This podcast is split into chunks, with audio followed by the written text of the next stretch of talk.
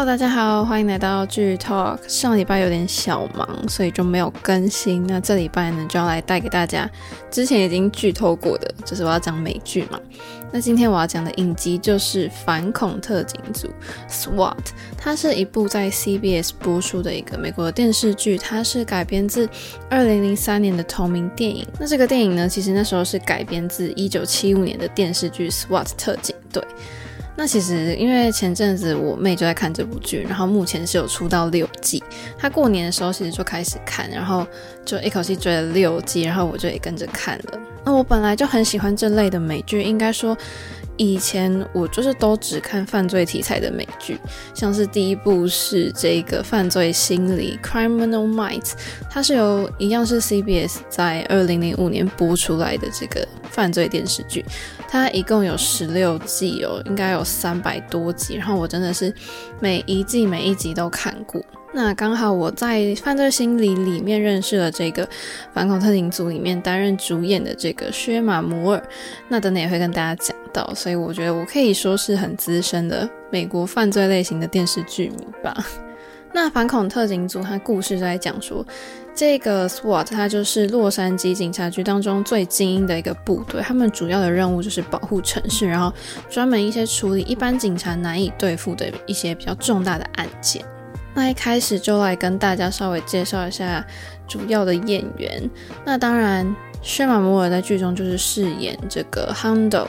然后斯蒂芬妮·西格曼他就是饰演这个 Jessica。然后艾利克斯·罗素呢，他就是饰演这个 Jim Street。然后杰·哈林顿，他就是饰演这个 Deacon。接下来这个尼娜·伊斯科呢，他就是饰演这个 Chris Chris Alonso。然后呢，在肯尼·强森，他就是饰演这个 Luca。然后彼得·欧诺拉提呢，他就饰演这个 Jeff 嘛。然后 David Lim，他就是饰演这个 Victor Tan。其实不知道在看美剧的剧迷们对这些演员熟不熟悉，那我就可以来稍微跟大家谈论一下选角的部分，顺便也可以稍微介绍一下这些演员。其实宣玛摩尔在之前离开这个犯罪心理，就是他是第十一季的时候离开嘛，然后他那时候就被选为这个 CBS 这个反反恐的剧集他要试播的一个里面的演员。那这个 SWAT 他就是由神盾局的这个创作者他去担任监制。那摩尔好像还有就是被选为说要担任这个项目的制片人。那 SWAT 它其实是被描述成一个非常紧张刺激的一个动作片嘛，然后然后就讲了这个 Hondo，就是在在地一个土生土长的 SWAT 的中尉。就是由薛玛摩饰演的这个角色呢，他对于街头的忠诚，然后跟他对同事们的责任，或者是有时候他就需要在忠诚跟责任之这些之间左右为难，然后可以去讲一下他之间发生的故事。那他当然他的工作内容就是去管理一支训练有素的这个小队。那当然他们的小队就会在洛杉矶去破案啊。那其实这个 Hondo，我觉得他这个角色，他就是一个需要。散发着冷静，但是他又需要时时刻刻准备着他要采取行动的那种感觉。然后他是一个领导者，所以他其实要有那种领导者的特质。那其实薛玛摩尔他最有名的应该是一九九四到二零零五年之间，然后跟在二零一四年在 CBS 这个电视台里面。播放的这个不安分的青春当中的角色，就是马尔科姆温特斯，还有就是我刚我第一部看的那个美剧《犯罪心理》里面饰演这个 Derek Morgan 的这个角色。那当时候他也是凭借着《不安分的青春》这里面的这个角色，赢得了日间爱美奖的最佳戏剧类影集男配角。但是薛马摩尔，就是如果你有看过他的照片，或是你看过他的剧，你就会知道他的身材保持得非常好，从年轻拍到现在。你现在去 Google，你根本看不出来他已经五十二岁了吧？然后他在大学时期的时候，其实就常常去担任一些模特儿来打工赚钱。我觉得他真的是。美国就是我心目中前几帅的一个大叔演员。那接下来就要讲到这个艾利克斯·罗素，他在剧中扮演这个 Street 这个角色。Street 他的个性，我觉得一开始看你会觉得说他就是一个有点骄傲自大，然后生活在边缘的那种人。然后呢，他就因为他的个性，我觉得一开始也蛮莽撞的，所以大家会觉得说他就是那种不太顾安全的那种人。那当然，他也是那时候应该算是 Hondo 这个团队里面最新加入的一个成员。那他比较出名的作品就是包含《永不屈服》啊，这这部剧就是也有翻译成《坚不可摧》，这是二零一四年的时候由这个安吉丽娜·裘丽她执导的这个美国战争剧情片。还有一部应该也蛮有名的，就是这个《魔女嘉莉》嘛，它是二零一三年的一个美国惊悚片。我也是去查了之后才发现，哎，原来他有在里面参与演出。那下一个要讲的其实就是 Deacon 这个角色啦。其实我自己蛮喜欢这个角色的，就是他，我觉得他有一种很沉稳的感觉。其实他跟 Hondo 一样，我觉得都有那种领导者的特质。那其实杰哈林顿在这个 CBS 的医疗剧《黑色代码》他演出之后呢，他就被选中说要在这个 SWAT 反恐特警组里面跟谢玛摩尔就是演对手戏。然后 Deacon 这个角色，他就是也是一个头脑头脑很冷静。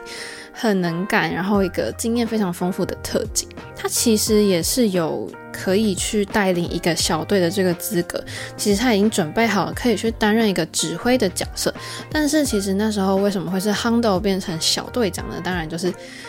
会有一些剧情的原因嘛。然后这也跟前面我讲到说，其实亨德在担任领导者的时候，就会有一些左右为难的地方。那我就不破梗，大家其实可以自己去看，说到底是发生了什么事情。那其实哈林顿他有在这个克利夫兰的这个电视秀上面演出过，演出过一段时间。那作为大叔的话，其实他也是蛮帅的，而且他身材也是保持得很好。那下一个就是这个小队里面这个特警唯一的一位女性，就是 Chris 嘛。那扮演他的人呢，就是这个妮娜伊斯科。那其实伊斯科呢，他是扮演的这个 Chris，他是一个很也是训练很有素，然后很熟练的一名军官。然后他在这种很高压的情况之下，其实他是比较冷静的。那当然，他其实一开始加入的时候，他对于他会对某一些事情就会觉得不满，例如说领导的更替啊，或是权力的局里面的那个权力的更替会让他觉得说他没办法接受，但是其实他又不会太过度的沉浸在这些事情上面，因为其实他知道工作是这些使命对他来说是最最重要、更重要的。哎，重点是伊斯科真的很厉害的是他长得好高，因为你在看剧的时候就会发现说，就是 Chris 这个角色跟其他什么 Deacon 啊，他们好像都。跟 Three 他们都不会差太多，然后我去查才发现，天哪，她竟然有一百七十三公分，真的是一个身材很好的女生。那接下来这个肯尼强森饰演的这个卢卡，我觉得卢卡是一个很可爱的角色，而且就是卢卡在这个小队里面呢，他是有点像是专业级的赛车手嘛，可以这样讲，因为他很会开车，然后就是开车技术很好。他通常大多数的时候都是由他来开车载他们出任务，然后他也其实他是一个很会服从命令的人，然后可能也不会有提太多的问题对于他的领导者。那其实卢卡来演 SWAT 的时候，其实也是让他跟神盾局的制作人莱恩重聚了，因为他们以前在神盾局就已经合作过了。那，选角的部分最后就要讲到这个 David Lim 嘛，其实 Lim 他在这个剧中呢，他。相对的是一个比较新的特警人员，然后他在晋升到这个 LAPD 跟这个 SWAT 之前呢，他其实是在这个好莱坞的部门。那其实他的他对行动有很敏锐的那种感觉，然后愿意在任何事情上面就是可能赌一把这样子。然后后来你在剧中就可以看到说，他有时候会利用可能社区当中他的线人啊，就帮助 Hondo 这个小队跟其他的成员去抓一些就是在这个城市里面的罪犯。那其实 SWAT 的这个执行制作人呢，来他就说，其实开拍的前几周，他们导演就觉得说，这个特警队好像还需要一个成员才可以比较完整的感觉，所以呢，他们就。他们就讨论，嗯，这那个制作人就跟导演说，诶，其实我对这个 David Lim 这个人还蛮印象深刻的，因为他在呃不同角色的试镜里面都给他们留下了很深刻的印象，所以他们就很快速的去创造出一个这个 Victor Ten 的这个角色，然后就选了 David 来演。因为莱恩就说，其实 David 在试播集的时候，跟早期的戏剧当中，其实表现得很好，所以呢，他其实也说服了这剧组其他人，就说把他提升成这个系列的主演之一。那其实 David Lim 大家比较熟悉的，可能是在 ABC 的这个 Quantico 里面，他也是担任一个很重要的角色。像其他的电视作品，其实他也客串蛮多，像是女超人嘛、神盾局特工啊、Castle 或者是 Hollywood Heights 跟犯罪心理，他其实也有去客串过。那其实介绍完就是这些演员啊、选角的部分，其实可以先跟大家稍微提一个，就是我觉得在美剧里面演员任用的问题。其实大家都知道，美国有五大电视台嘛，就是哥伦比亚旗下的这个 CBS 电视网跟。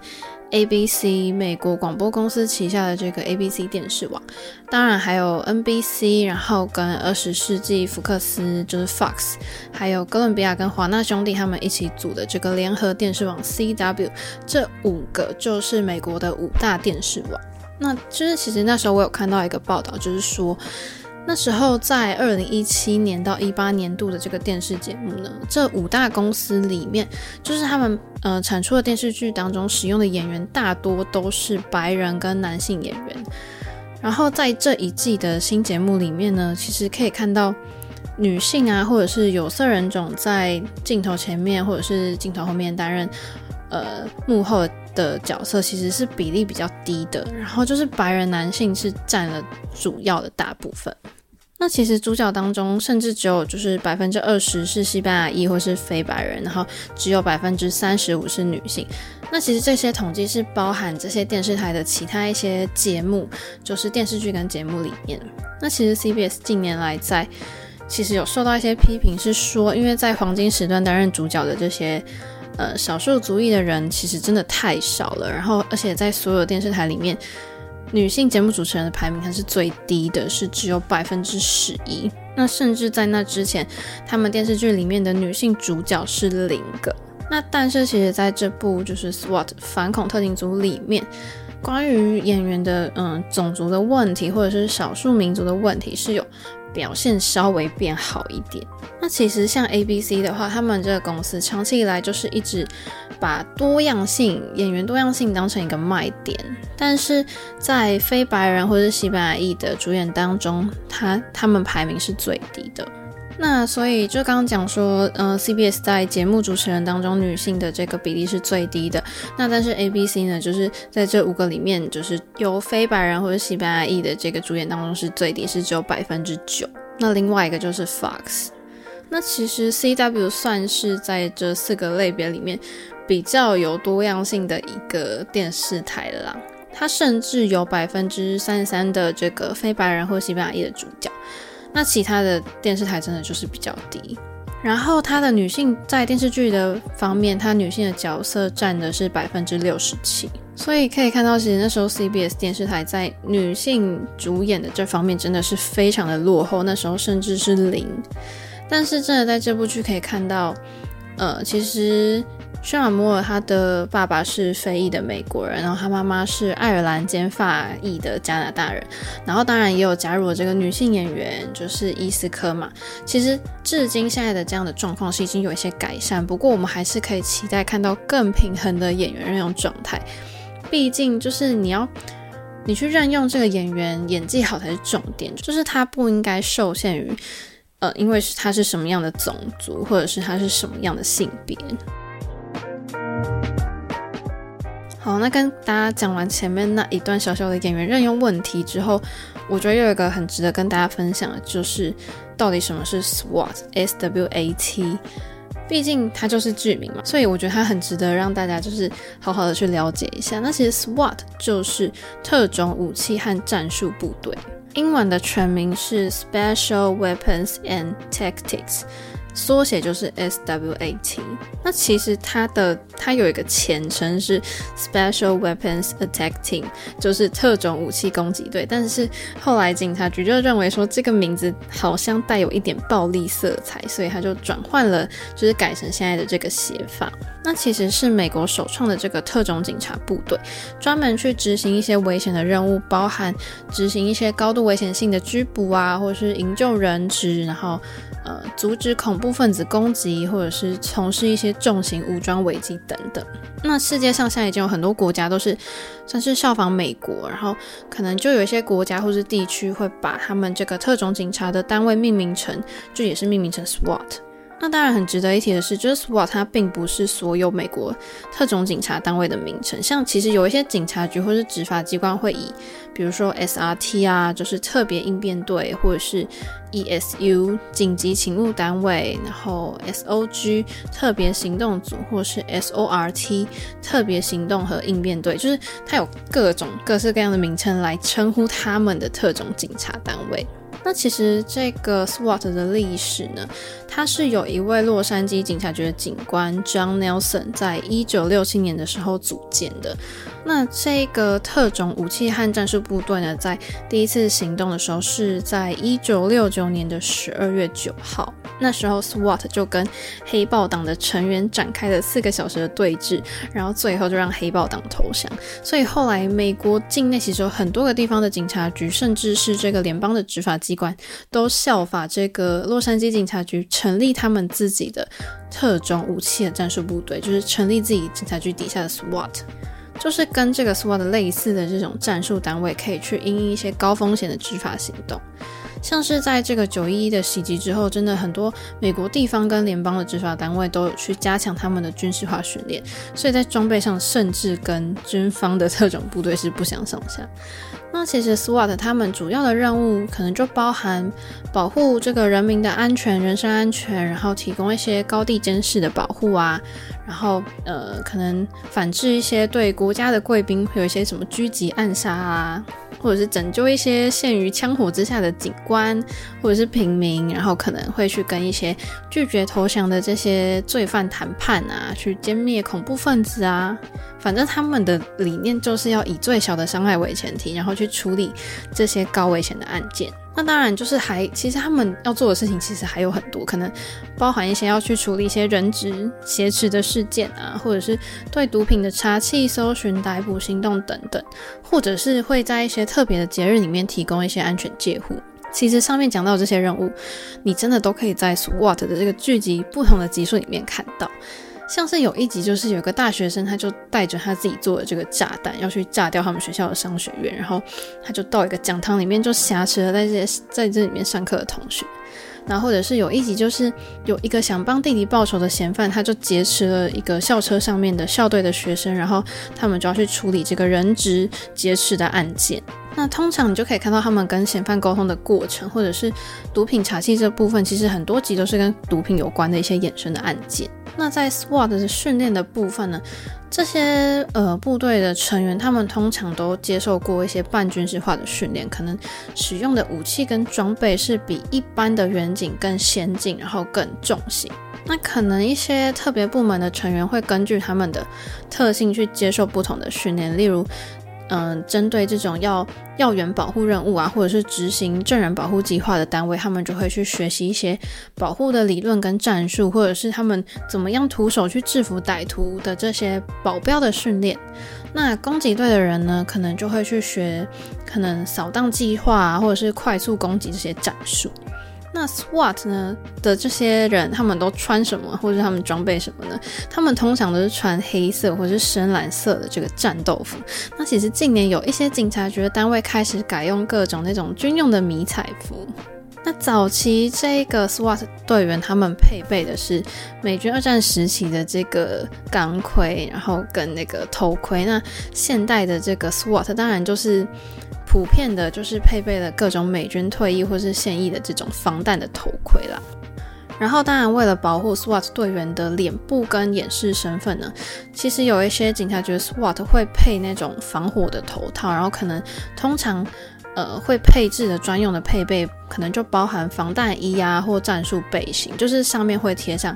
警察或者是 SWAT 的那个标识，然后可能还会有那个防弹的盾牌，什么催泪弹啊、闪光弹啊，还有一些破门工具跟夜视镜等等。那 SWAT 这个他们小队使用的武器，他们当然就是配备是专有的枪械，可能包含一些冲锋枪或者散弹枪或者卡宾枪。那当然就是狙击手的话，他们就会使用狙击步枪。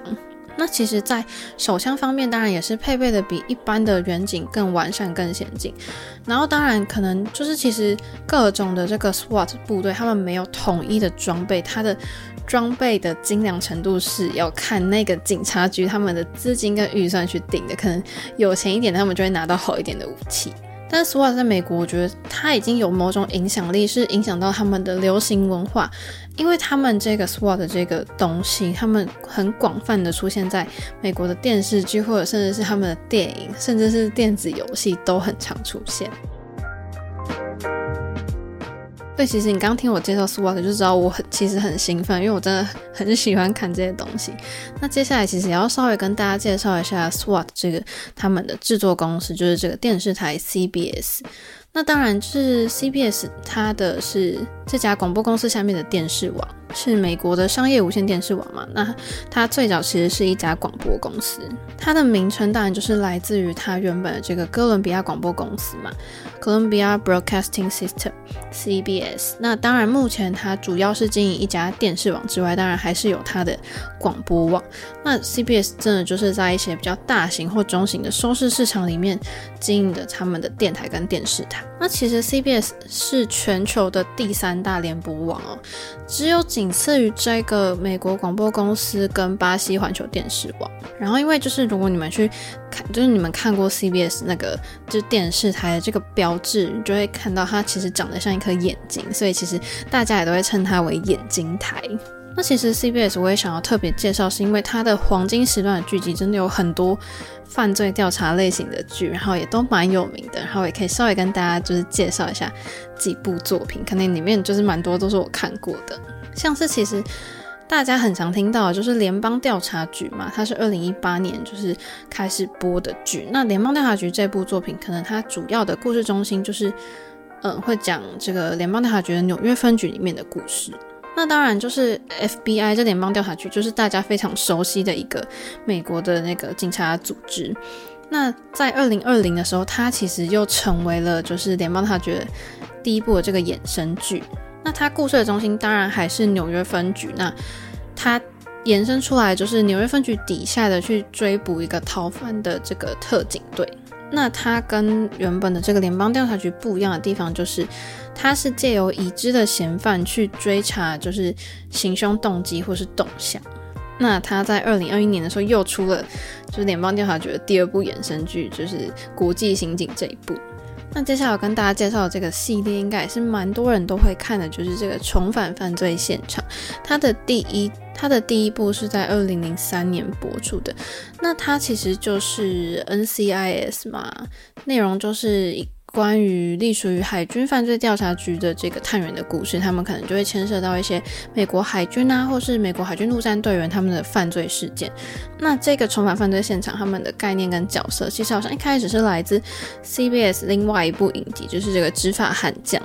那其实《重返犯罪现场》拍了非常多的这个衍生剧，就是接下来就会有那个洛杉矶啊、纽奥良啊跟夏威夷，就是分别是这三部衍生剧。那其实不同于另外一个犯罪影集 CSI 的这个系列呢，《重返犯罪现场》它不是强调实际的采证过程，而是将戏剧的主轴去锁定在刻画剧中的主要角色他们的个性上。那刚刚讲到 CSI 了，我当然就是要来跟大家介绍一下，因为 CSI 犯罪现场呢，它也是这个刑事的电视剧嘛。那它其实是由这个亚特兰提斯同盟跟哥伦比亚广广播公司去一起联合制播的。它从两千年就开始播映，然后在二零一五年的时候就播出了最终集。那其实 CSI 它这一部剧，它的内容主要就是在描述说。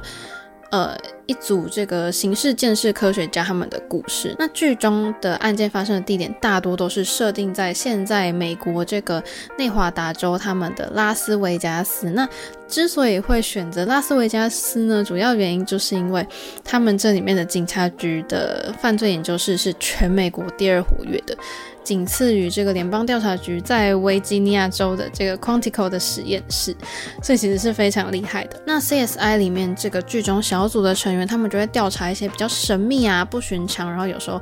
你会觉得有点阴森的死亡案件，然后可能会去判说，诶，到底是事实还是什么样是事实？那他们同时也会调查一些其他重大的犯罪案件，但是 CSI 里面主要就是会讲一些谋杀的事件，就是影集主要的主题啦。那 CSI 犯罪现场真的是美国非常知名的单元单元剧，然后很多的影星都客都客串过，然后可能。